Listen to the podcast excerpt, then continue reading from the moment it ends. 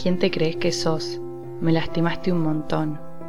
Y ahora venís con todas estas excusas, con tu cobardía disfrazada de espontaneidad, con tu miedo al rechazo jugando al distraído. Venís con todo eso que sos y con todas esas cosas que no sos ni la mitad.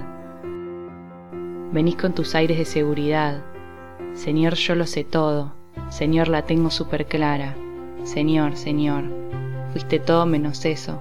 ¿Quién te crees que sos? Podrás engañar a los que te rodean, pero a mí no. Diría tu nombre, pero tengo mis códigos, así que vamos a llamarte Ignacio. Bueno, Ignacio, me lastimaste un montón.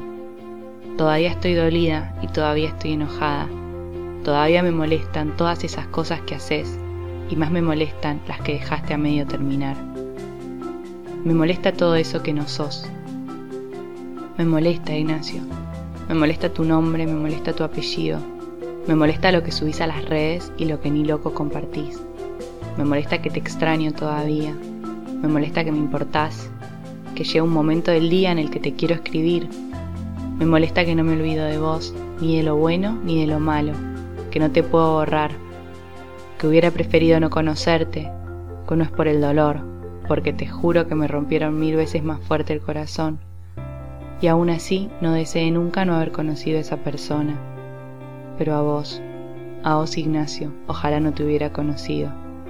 Restaste siempre, siempre un dolor, siempre ganas de irme y de quedarme, igual de frustración que de expectativas.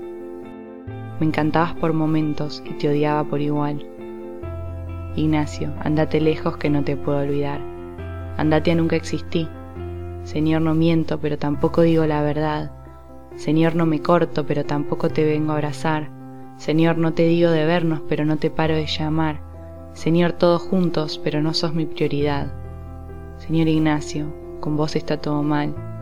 sin embargo, peor están mis ganas locas de quererte ir a buscar. Siento tu ausencia todos los días de la semana, pero los domingos un poco más.